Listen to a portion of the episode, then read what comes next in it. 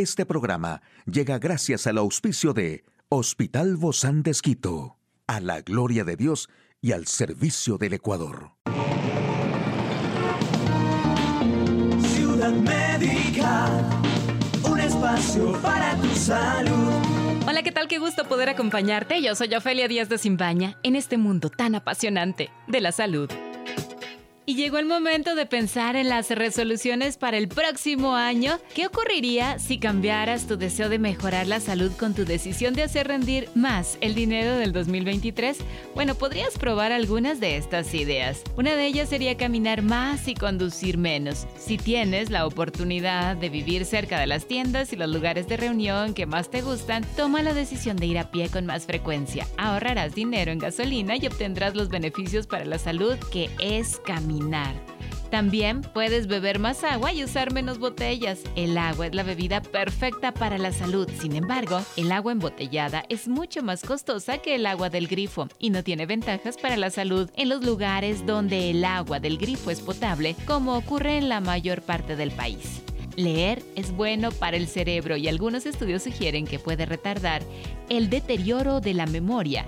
Y si lees obras de ficción, puedes aumentar la capacidad de sentir empatía. También es importante cocinar menos carne y más frijoles. Amplía los platos de carne al sustituir una parte por los frijoles negros, rojos, pintos. Los frijoles son proteínas más económicas que la carne y están llenos de fibra y otros nutrientes.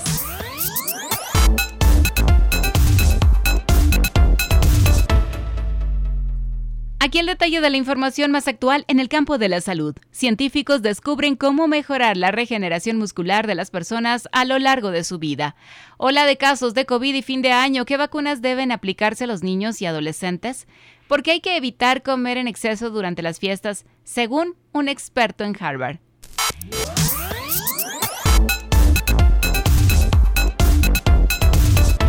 La investigación se ha llevado a cabo en ratones vivos y se ha centrado en su tejido muscular. Un equipo internacional de investigadores ha descubierto una potencial vía para mejorar la regeneración muscular de las personas a lo largo de su vida, gracias a la interrelación existente entre células madre y las senescentes, aquellas que dejan de renovarse pero no mueren y que son las que impiden la recuperación del músculo.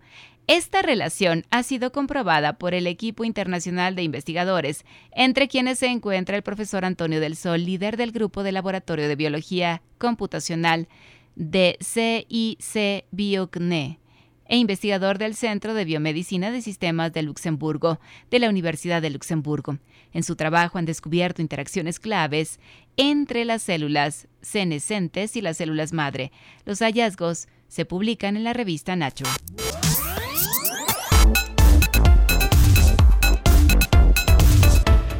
La coronación de Argentina como campeón del mundo del fútbol generó que multitudes salieran a celebrar la tercera estrella, pero sin medidas de prevención como barbijos o distancia social, las aglomeraciones también elevan el riesgo de circulación del virus del COVID.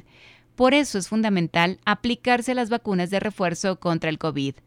Varias de las jurisdicciones ampliaron la cantidad de vacunatorios. Ahora Salvo que las personas no hayan iniciado los esquemas de vacunación, es de suma importancia aplicar las dosis de refuerzo, ya que la efectividad de la protección de las vacunas decae con el paso del tiempo. La cantidad de dosis de refuerzo depende del grupo etario, es decir, de qué edad se tiene.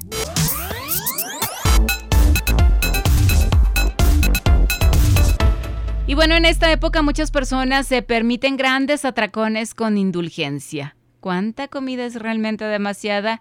¿Y son todas las calorías iguales? Recordemos que comer en exceso durante las fiestas de diciembre puede provocar un aumento de peso considerable. Pero no solo eso, también podría desencadenar o potenciar el desarrollo de enfermedades como la diabetes y la hipertensión.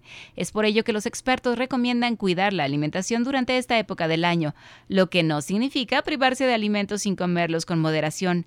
Las calorías de más, aunque se produzcan en un periodo de tiempo relativamente corto, parecen quedarse atrapadas en nuestro cuerpo, lo que incrementa el aumento de peso para todo el año por eso hay que tenerlo en cuenta durante las fiestas. Así lo aseguran los expertos del Hospital Infantil de Boston. Y bueno, hoy nuestra conversación surge porque se han dado tantos casos de gripe últimamente que crea, uy, de todo, ¿verdad? Que crea como una tormenta perfecta para estas fiestas. Y hoy queremos llevar la fiesta en paz. Por eso hemos invitado a nuestra queridísima doctora Mercedes Silva. Ella es otorrinolaringóloga tanto que se tarda uno para decir esa palabra. Una palabra súper larga. súper larga. tanto también para estudiar. Y bueno, pues hoy que está con nosotros vamos a aprovechar conversar de estos temas que le han puesto locos tanto ustedes, lo, tanto a los alergólogos, tanto a los otorrinos, tanto a los pediatras, tanto a todos los que manejan el sistema respiratorio. Eh, les hemos dado mucho trabajo, ¿no? En estos últimos días. Bueno, bueno, por esa parte está bien.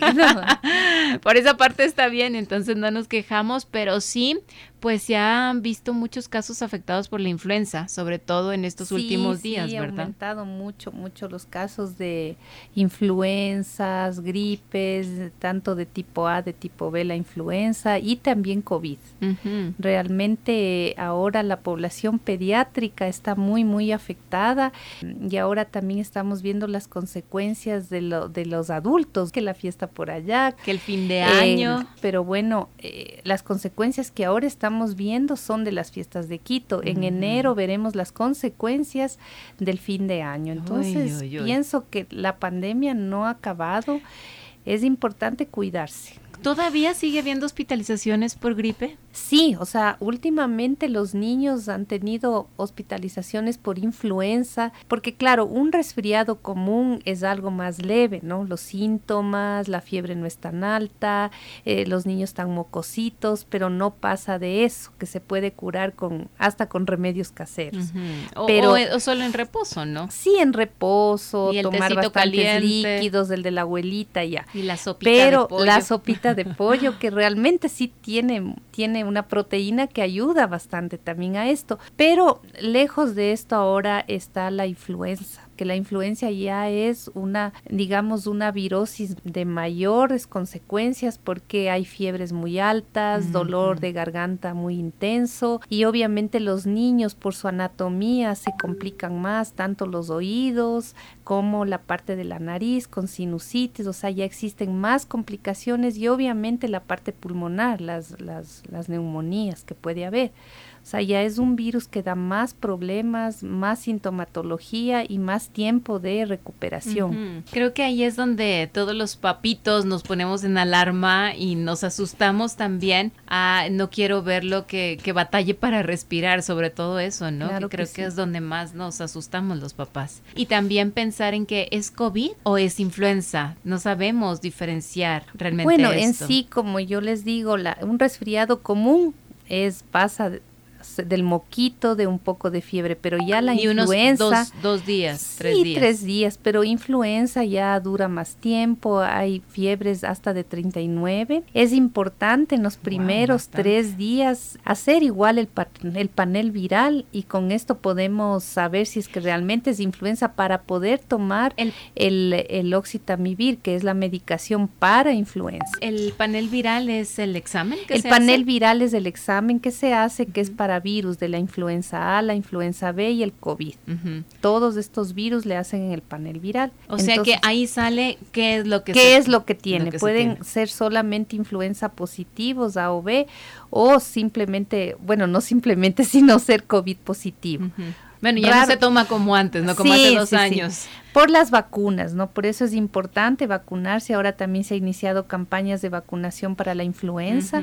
Entonces, tanto niños como adultos, especialmente adultos mayores, es importante vacunarse. Ahora, aquí es importante aclarar esto. Muchos les hemos preguntado, ¿ya nos dio influenza? ¿Necesito vacunarme o yo estoy más que vacunado con con la enfermedad que tuve. No, sí hay que vacunarse. Después de cuánto pueden haber, si me da la influenza, hay que esperar igual un mes que pase todo a la parte viral, digamos, que está en el organismo que todavía está activado, está activado. Pero la influenza igual es una vacuna que es una vez por año, pero hay que hacerlo. Ah, entonces no es que ya estamos vacunados, ya nos dio. Porque este es el comentario que creo que he escuchado en pasillos. A mí me preguntan por qué creen que yo soy doctora, pero no, los doctores son mis invitados, mis grandes amigos. No, hay que vacunarse. Pero, hay que vacunarse entonces. Sí, sí, sí. Una vez por año hay que vacunarse. Pero, por ejemplo, no me he vacunado y me dio la influenza y no me he vacunado. Entonces hay que esperar luego un mes para vacunarse. Pero vacunarse una vez por año. Tampoco se puede uno vacunar cada mes, cada dos meses, no. Claro. Una vez por año. Bueno, pero ahí aparece, ¿no? Y nosotros lo tenemos registrado. Claro, registrado en los carnets y en el carnet es, bien importante ahora eso, porque algo, o sea, va a ayudar a que los síntomas sean menos, a que uno evite en sí contagiarse. Y como estamos con ese aumento de los casos de gripe y de esta tormenta perfecta de todo lo que dio acompañados del COVID, también viene esa pregunta, la de la vacuna del COVID. Muchos llegaron hasta la tercera vacuna y dicen, no, para que ya me pongo la cuarta esta cuarta dosis que a veces unos andan así como, ¿me la pondré? ¿No me la pondré? Ya no quiero saber más, no quiero complicarme, no me ha dado nada, me estoy protegiendo, estoy con la mascarilla, yo no me vacuno. No, hay que vacunarse las cuatro dosis. ¿Por qué? Porque la inmunidad, los, los anticuerpos, los antígenos duran ciertos meses. Entonces no podemos confiarnos de que ya nos vacunamos la tercera y veremos. No. Además que los virus van mutando también. Y los virus mutan y los, y los antígenos duran un tiempo nada más y luego otra vez se vuelven, se pueden formar nuevas cepas.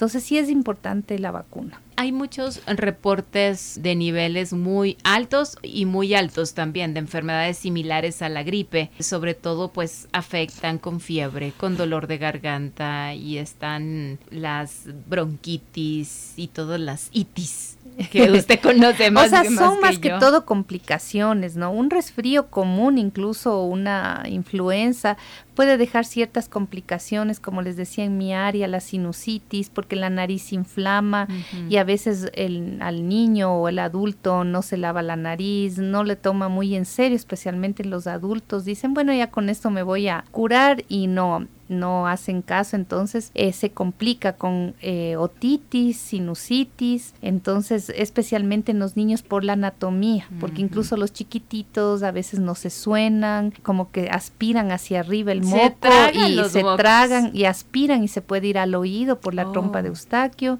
Entonces, y los niños alérgicos eh, son más susceptibles todavía porque su mucosa generalmente suele ser inflamada y peor si no se trata. Entonces, estos niños son más susceptibles a tener complicaciones hasta con un simple resfriado, peor con la influenza. Claro, y a propósito de eso también viene a mi mente el famoso virus respiratorio sincitial que antes solamente se le daba daba este a los recién nacidos. Claro, a los recién nacidos, pero ahora también, incluso dentro del panel viral también, porque hay o los tres virus o los cuatro, depende de lo que este sea. Este virus, igual es un virus respiratorio que afecta a la tráquea, a los bronquios, generalmente más en ese a ese nivel. Y, en los pequeñitos. Y en los pequeñitos, en los niños pequeños, a veces hasta los tres años. Pero ahora como los virus mutan, también se dan en niños más grandes. Y en personas más grandes. Y hasta en personas más grandes. Lo que antes no daba. No, porque hay una mutación terrible de virus. ¿Y que cómo se hace para entonces atacar todos estos virus? Sabemos que estamos en una época de virosis, hacer que los niños antes de comer se laven las manos, no se compartan la comida, los chupetes, no se compartan los la vasos, la cuchara. Bueno, creo que es un mundo donde va cambiando y todos nos vamos adaptando.